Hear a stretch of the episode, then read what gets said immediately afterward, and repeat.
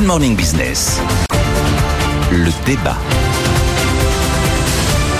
Le marché de l'emploi euh, est-il en train de se retourner après euh, la publication des chiffres hier avec un taux de chômage euh, en légère hausse? Se pose une question. Est-ce que l'objectif plein emploi d'Emmanuel Macron en 2027 est encore possible, Nicolas Dose? Ce qui est certain, c'est qu'il s'éloigne. Il s'éloigne très sérieusement. J'ai vraiment essayé de regarder toutes les portes d'entrée pour voir comment est-ce qu'on peut lire ces chiffres. Retournement ou alors accident de parcours? Objectivement, les raisons de penser qu'il y a un retournement sont plus fortes que les raisons de penser que c'est un accident de parcours. Vous avez des choses qui sont un peu structurelles dans tout ça. Là, on a une courbe des défaillances qui s'inverse. C'est pas un accident sur les défaillances là au troisième trimestre. Non, ça s'inverse. Le climat des affaires. Vous savez les, la livraison de l'indice PMI des S&P Global de lundi. Ben, on n'a jamais été aussi bas depuis trois ans. On est vraiment sous les moyennes de long terme. Vous prenez le recul des offres d'emploi. On en parlait il y a exactement une semaine. Ça reste dans le vert, mais la baisse est quand même très marquée. Euh, en plus, la réforme des retraites augmente la population active. Ça, c'est bien un phénomène structurel. L'apprentissage va être un peu moins subventionné. On est au million d'apprentis probablement qu'on est sur un plateau ou proche d'un plateau. Les emplois aidés, il y en aura beaucoup moins en 2024. C'est probablement sain de, de mmh. être constamment sous de la perfusion d'argent public et de la subvention. Enfin, partir du moment où on baisse les crédits des emplois aidés, on a forcément un effet négatif. Euh, et puis, euh, le quoi qu'il en coûte, ça y est, là, on débranche, on débranche. Bon, on laisse deux, trois bricoles ici et là, mais globalement, on débranche. Que toute la partie zombie de l'économie revient à la surface. Eh bien, cette partie zombie de l'économie, euh, elle, elle, vit son moment Schumpeter, qui va plaire à Jean-Marc, voilà.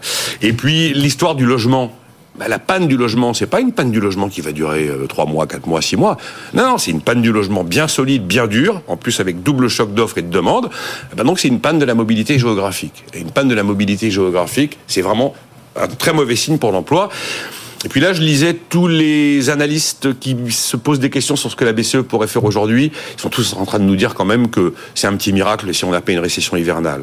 Les raisons de penser que les, les 5% euh, sont, très, très, sont désormais très difficiles à atteindre l'emportent sur les raisons de penser qu'on peut encore s'en sortir parce qu'il y a encore des tensions de recrutement, euh, parce qu'on constate qu'il y a quand même plus de démissions que de licenciements aujourd'hui.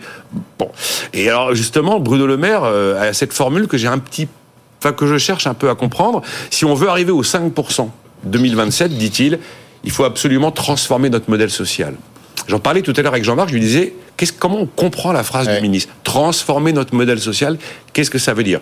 Donc ça veut dire qu'effectivement, il y a peut-être des actions politiques à mener si on veut encore que ce soit atteignable. Mais je pense que la conjoncture et le cycle nous mettent dans une situation où les 5%, euh, c'est un peu utopique. Alors, les bonnes recettes du docteur Daniel pour euh, trouver le plein emploi Pour le rendre accessible. Accessible et non pas atteignable.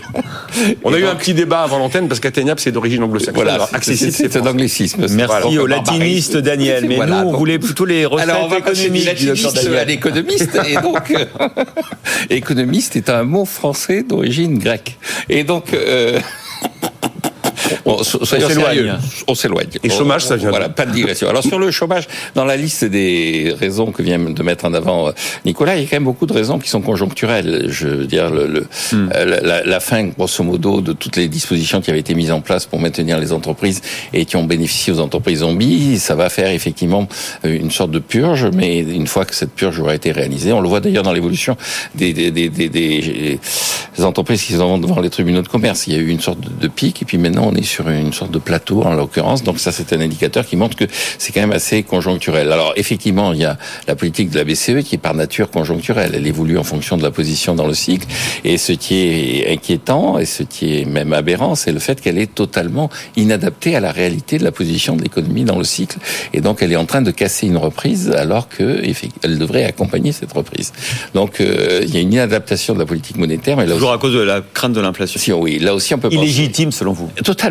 Et donc là, on peut penser que c'est une erreur et que l'erreur le débat. Et que l'erreur est conjoncturelle. On peut espérer que les erreurs de politique monétaire ne sont pas structurelles, que de temps en temps les banquiers centraux sont capables de se corriger et de s'adapter. Après, sur la population active, euh, le fait que la population active euh, augmente, et ben même, euh, elle va se maintenir grosso modo d'ailleurs sur longue période. Hein. Quand on regarde, on est environ à 30 millions, on commence à avoir une population active qui baisse. Et la réforme des retraites va, va contribuer hein, à, à, à, laisser sur le marché de l'emploi des actifs. C'est mieux nouvelle. Hein, mais, le, but, le but, si vous voulez, parce que si on fait le raisonnement inverse, on dit, mais il y a qu'à baisser l'âge de départ à la retraite pour lutter contre le chômage. Or, on s'est aperçu qu'au contraire. Passer aux 32 heures. voilà, il y a qu'à passer aux 32 heures. Parce que pour les Espagnols, hein, oui. les Espagnols, la gauche espagnole, vous avez vu. Ah, bon, je ferme le parenthèse. Oui, oui, ce que j'ai dit hier, d'ailleurs, chez Sandra, sur la, la gauche espagnole, c'est que ils ont le programme de Jospin, on réduit la durée de temps de travail pour réduire le chômage qui est à plus de 10% en Espagne, avec une composante qui dit on a aussi le droit à la paresse. Donc une alliance entre... C'était un peu le cas avec Parti d'Aubry aussi. Non mais la France n'a pas le monopole de l'erreur économique. Et donc euh, faire une alliance entre les idées de Lionel Jospin et celles de Sandrine Rousseau, à mon avis, c'est pas gagnant-gagnant. Mais alors juste, mais alors, ça veut dire que quand on vous écoute, vous êtes plutôt optimiste. Vous dites que cette hausse probable euh, du chômage sur les prochains mois est conjoncturelle Elle est conjoncturelle. Alors le véritable enjeu, et on rejoint ce que disait Bruno Le Maire, il y a un vrai problème si on veut baisser le chômage structurel, c'est-à-dire le, le, chômage qui est aux alentours quand même, et d'après les, les, les, spécialistes, entre 7 et 7,5%. Si on veut aller à 5%, indépendamment de ce qui se passe en ce moment, il va falloir prendre des mesures qui sont des mesures structurelles. Et là, on rejoint ce que disait Bruno Le Maire. Quand Bruno Le Maire dit que l'État-providence tel qu'il fonctionne est incompatible avec un niveau de chômage plus bas, ça veut dire que le coût du travail est encore mm. trop élevé. Et donc il faut euh, là, il faut comprendre que pendant très longtemps, pour corriger l'évolution du coût du travail et la, rétablir la compétitivité, on dévaluait.